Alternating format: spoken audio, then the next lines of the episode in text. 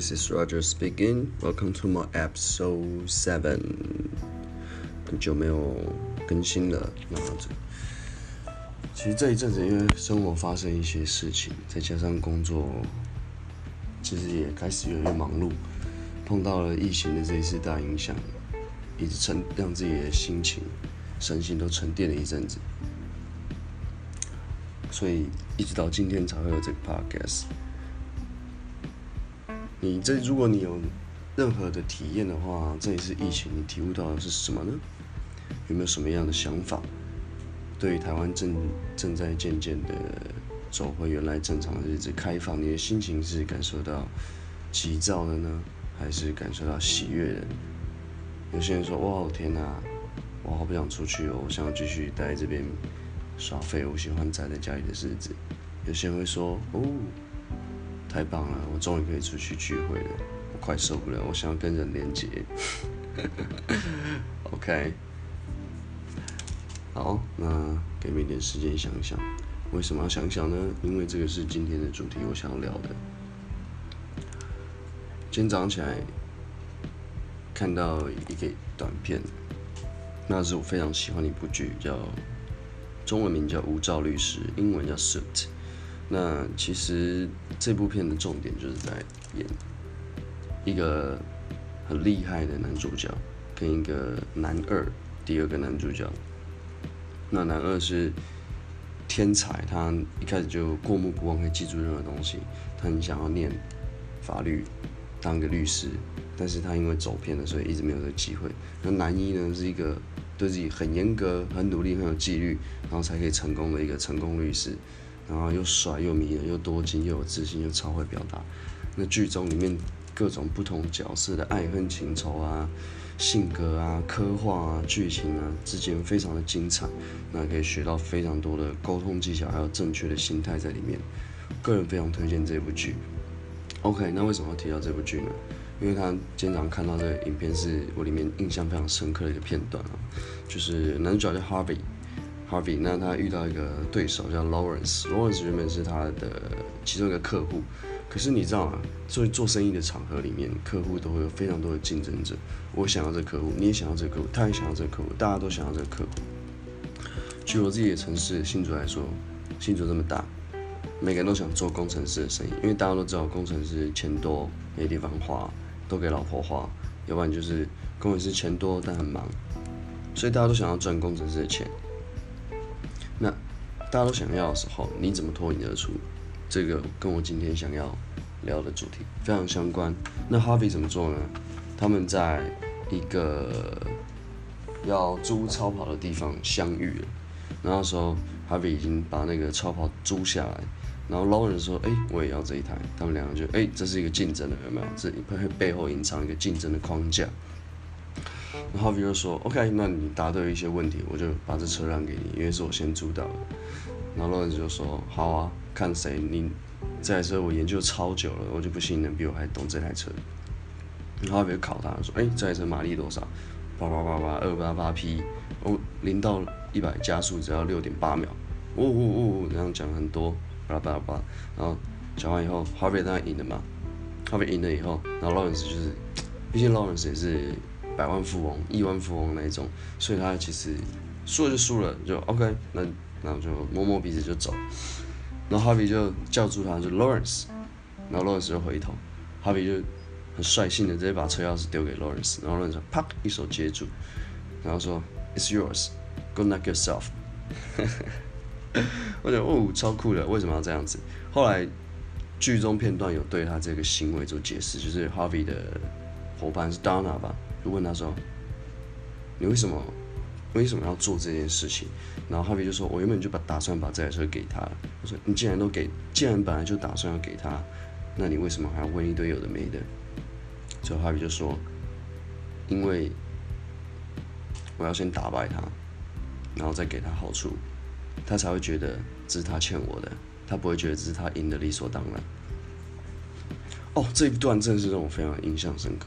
其实跟很多做人处事，还有在这个生活中生活，还有你自己讲话的态度、你的价值观、你的、你的应对进退的技巧，甚至包括在你交朋友、你在跟异性相处、你在工作上、在职场上、你在生活上，你是不是一个有原则的人？别人会不会尊敬你？就是在掌握在这一点。那我今天想要用一个东西来切入这个主题，这个也是我亲身经历的。那我目前到为止，目前为止也一直在使用。只要有机会，我就有意识的去做这件事情。通过这个练习，把这些都把这项技能、这个观念内化成自己的一部分。其实这是心理学的理论，也不是说理论，就是心理学的一个已经大概很多人都知道的一个很实用的技术了。OK，如果提到心理学的话，大概没有人会比 Google、Facebook 这些人更了解心理学。他们都在花大把钞票请专家来设计出会让你无法自拔、上瘾的软体机制嘛，让你一直使用。但是我们自己身为人，如果我们人都不能了解人自己心里在想什么，那你的生活怎么会有品质呢？对吧？嗯，怎么能最后真正的能够认识自己？如果你不能够认识自己，你怎么能走到真正的有自信呢？所谓的自信，建立在于你自己的纪律，然后再你够了解自己。OK，那今天切入到的主题就是我想要跟大家分享第一点。那这项技巧呢，我会把今天的主题分成三个大点，是根据 it just based on the book which very famous。嗯，College of Foreign School，然后在美国的大学，它非常的有名一一堂课。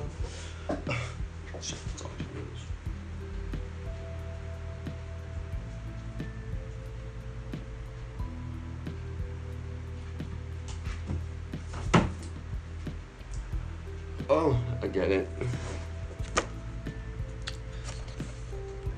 这一本，这一本叫做。魅力学，The Charisma Myth，这本书的理论我自己去借用里面的架构，然后并且把它延伸，用并且遵照里面的方式，自己亲身去实践之后，再结合各式各样的观察，我自己亲身尝试得出结论。那魅力学这门课是什么？哎，好酷！我竟然在教魅力学。好了，现在到处都在教把妹，教魅力学应该没有什么好惊讶的。那再来的话。《魅力学》这本书的作者，他在哈佛、耶鲁、Stanford 跟麻省理工学院联合国都有开班授课。然后这个作者也常受邀为 Fortune 五百大企业的主持课程，培训高阶主管。那这个作者他本身丰富的行为学知识，然后再加上累积的教学经验，他有非常实用的工具技巧。OK，我非常推荐。如果你想要提升自己的沟通能力，你希望自己，你羡慕自己那些哇，怎么可以这么有魅力、这么有影响力的那些人？你觉得自己总是没办法清楚表达内心的想法，别人都不对，别人都不懂你，别人都不理解你。你想要更有影响力，你想要更有 power，但是不是透过 violence 的那种对人家使用暴力或者是愤怒的那种 power？By the way，其实。其实所谓的暴力跟愤怒，这个背后的心态是非常的脆弱匮乏，就是因为你没有力气改变，你没有能力去改变现况，你才会愤怒，你才会想要使用暴力，因为那是你最后的手段了。有钱有权的人他们会生气吗？干，他们从来不生气的，有什么好生气的？我就是有这么多资源，你在那边生气，你在那边靠背，也无法改变任何事情，我就是继续爽爽的。OK，那是因为我累积来的，所以他们这么有自信，他们的情绪非常的稳定，他们不会对什么事情做反应。好，那题外话说完了，进入正题。魅力学这本书，它里面把魅力做一个科学化的拆解，它用归纳的方式累积出了它有总共三个架构。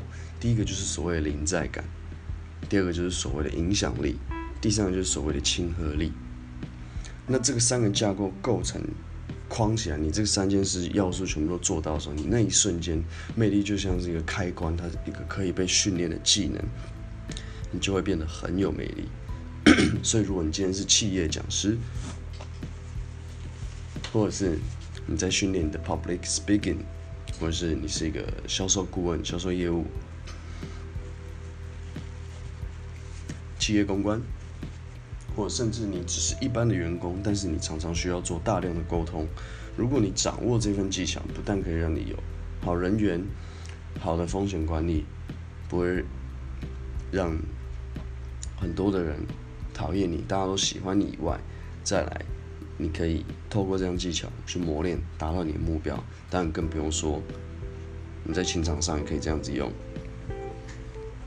OK，那这三个点分为临在感。临在感是什么？第一个就是活在当下。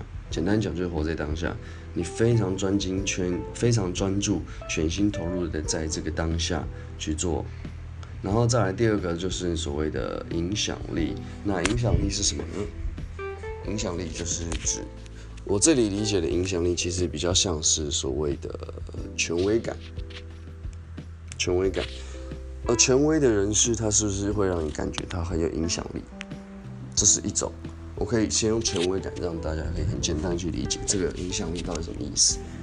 比如来说，今天你摆你的身份，大家都知道你很有影响力，你已经是社会上很有名望的地方人士，或者是说一个公司的老板，在公司是不是就会很有影响力，对吧？因为他随便说的一句话，都已经都会决定你的命运跟接下来相处的感觉。所以这个影响力。它可以是一个外在的环境条件，也可以是一个内在的个人特质。比如说，今天他是一个很有热情、很有感染力的人，他是不是走到哪都很有影响力？他只要给出很热情、很快乐、很温暖那一面的，是不是就是他在开启他的影响力？OK，所以这个是一个非外在条件特质，你可以透过内在去修炼。然后最后一个就是所谓的亲和力哦，这个真的太简单了，其实就是我们从小到大被教的，这个应该每个人都会，每个人都教哦，你要很好，你要很 nice，你要善解人意，你要有同理心，你要对别人好，你要对别人亲切，你要友善，你要包容、尊重、友善、包容。哇靠，觉得台湾的男生大家都非常擅长。OK，如果你是一个有受过标准教育流程。然后文化思想灌输底下长大的男生，应该都非常擅长给亲和力吧？就你就开始对女生送宵夜、送早餐、送温暖、道好，问哎你在干嘛？有没有睡饱啊？有没有吃啊？然后最后就被发好人卡。那就是因为你搞错了魅力的顺序，你搞错了影响力的顺序，也最后结合到为什么我这 podcast 一开始提到了 Harvey Specter 的那个短片。他为什么不直接给 Lawrence 车就好了，而是他先挑战了他一下，他才给他车？有没有？今天有没有发现这个主题已经呼之欲出了？其实我快要把答案讲完了。那接下来我想要分成三集来讲。第一个就是所谓的临在感，到底怎么样培养临在感？临在感是什么？卖个关子，今天就先讲到这边，OK 吗？临在感其实它可以有。很多的地方去做练习。那今天，呃，可以先分享一点。现在讲了多久？十三分钟。好，那我分享一点好了。所谓临在感，它是什么呢？其实活在当下，活在当下。我们常常听到很多人说，活在当下到底什么意思？我到底要怎么活在当下？我觉得我活在当下啊，我就工作就工作啊。然后我不活在当下啊，我不是要工作我就来工作了。啊，我要吃饭，肚子饿我就吃饭，这样没有活在当下。No，那个不叫活在当下。OK，活在当下，它需要建立在一个你对于你的身心灵状态，你对周遭的环境有一个非常深刻的感受力，你的五感，包括你的心灵、你的心智是处于开启、接受的状态。好，讲的太抽象了，有没有那一种啊？每个人都一定会经历的，边走路边划手机吧。OK，你现在很赶着，心中一直在想一件事，比如说你快迟到，一直在想公司，哇靠，等一下老板怎么看我？可是你人还没到公司嘛，你可能还在赶车，你可能这个捷运 OK，他他开过多快，你没办法决定的。可是你心已经在公司，啊干怎么办？那老板怎么看我？哇，第一天面试就迟到，我靠腰，林老师，哇干那个跟人家约会又迟到，对不对？你脑袋没有活在当下，这个就是没有活在当下。所以，我们已经知道什么是没有活在当下。说那什么是活在当下？其实就超级简单。你做什么就想什么，做什么就看什么。你人在哪里就做就想哪里的事情。吃饭就专心吃饭，开车就专心开车，上课就专心上课，工作就专心工作。感受你的每一个呼吸，每一个周遭的环境。这个环境它的湿度是什么？空气好吗？灯光怎么样？声音是嘈杂还是安静？是不是有很多的杂声？手摸到你的办公桌、你的纸张、你的车子、你的龙头、你的钥匙，摸起来什么感觉？听到什么样的声音？哎，老板在讲话。哎，小花常常擤鼻涕。哎，观察看，我的手上不知道什么时候多了一颗痣，我都没有发现。可能现在发现，因为你活在当下，你把你的感受力打开。那为什么要练这个感受力呢？其实你在我们人在沟通的时候，必须要先了解一个方式。人呐。它终究是一个感性大于理性的动物。我们的大脑经过了几千万年的演化，那根据站在演化的角度来看，我们终究离不开我们就是一个动物的事实。所以我们的在学理上俗称的爬虫脑，它大概还是占了我们大脑的八成。那后来随着时代慢慢演化出来的理性思考的脑，叫前额叶吧，应该是。它才是占着我们可能只有十趴、二十趴。那这个前额叶的理性思考会告诉你：哦，不可以做这件事，这件事不好，会有道德规范、好坏标签。这个东西，它是要在你的身体状态极为良好的情况下才可以作用的很好的。也就是说，你如果今天肚子饿，你今天注意力涣散，或者是说你今天身体状况不好，你非常累，你是没办法做出很好的决策的，因为这些东西都需要理性。简单讲就是理性。那我们人。八九成都是感性的，所以为什么要活在当下呢？因为只有你打开你自己的感受力的时候，你才可以碰到自己的感性面。那唯有你的感性面可以去触动别人的感性面，那这样才可以让你的说话、你的表达、你的整个人产生了影响力，那才可以连接到魅力学的第二个要素。所以为什么活在当下非常重要？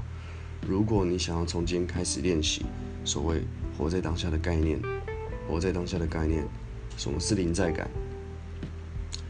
想想一下，以前曾没有曾经这样的经验，想想什么不是活在当下？反过来想，好，我前面是不是讲了什么不是活在当下？你做这个在想别的，那什么是你过去曾经有的经验？我有的经验就是我在考试的时候，或者是我在上台演讲的时候，我就小时候我蛮会写作文的。反正作文就是写一堆不知所云啊，然后 murmur 的东西，然后就写的很惆怅啊，然后就是加一堆修辞啊进去，反正就我很擅长。对我只要一开始的主题，我下笔前会想很久，可我只要一下笔先写，啪啪啪啪啪啪，后面的东西我就会自动写出来。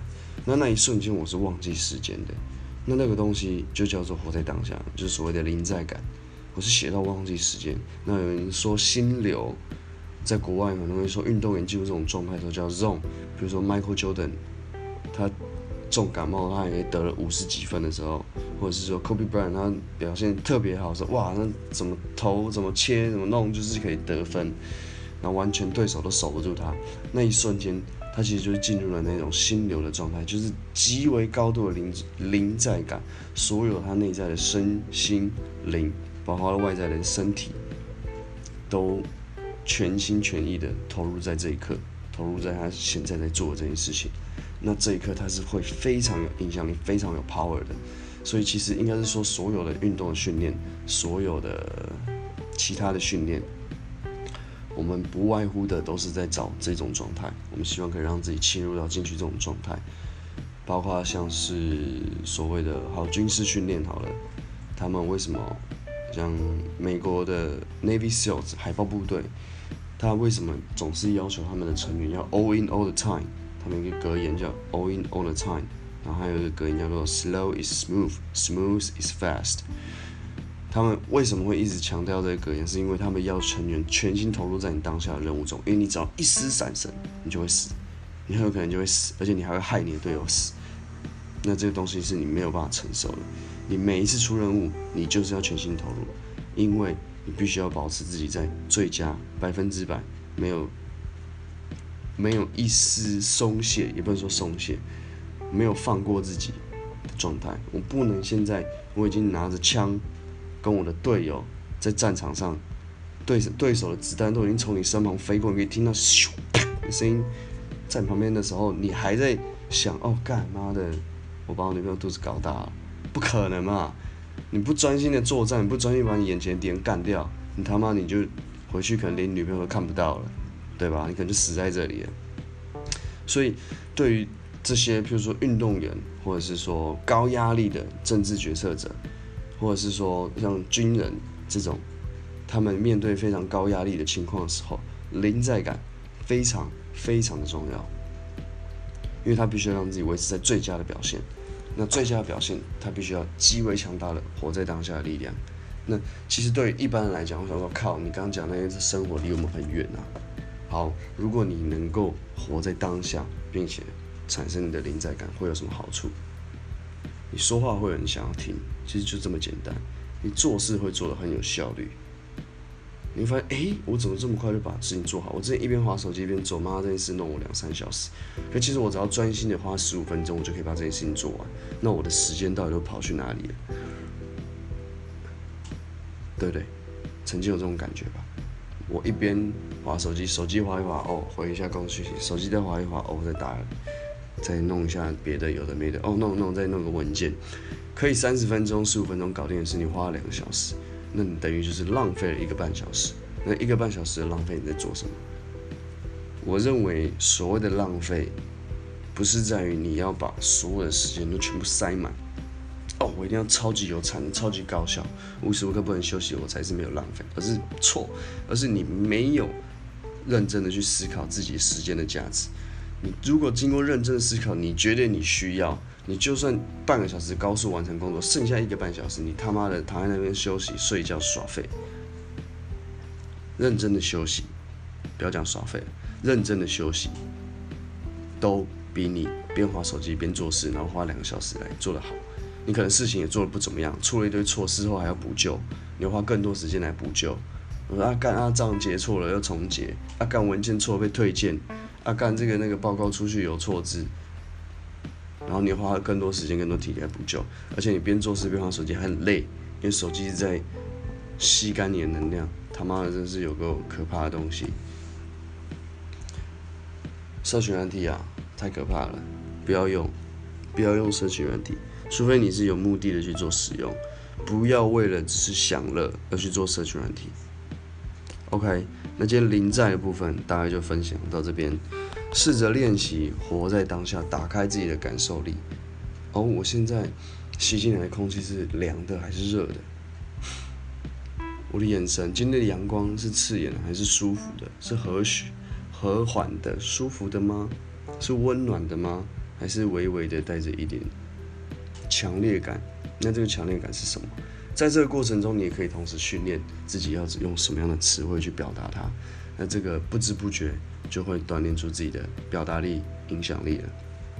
OK，因为今天这个主题我主要着重在影响力嘛，影响力所谓的魅力、所谓的影响力、所谓的表达，其实不外乎就是这三个核心：临在感、影响力，也就是所谓的权威，你可以觉权威，然后最后给亲和力，也就是说给温暖。就像一开始 Harvey Specter，他先挑战他车子的姿势，打败他以后，然后他就说：“Hey Lawrence。”这车我不要了，给你吧。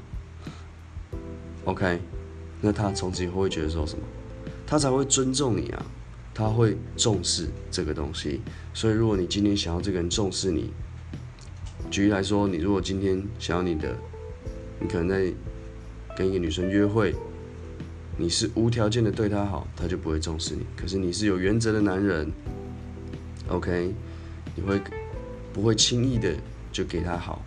而是在他做对什么事情的时候，你才会给他好，或者说给他温暖，或者给他赞美，或者给他亲和力，或者给他好的情绪，或是甚至是给物质上的东西。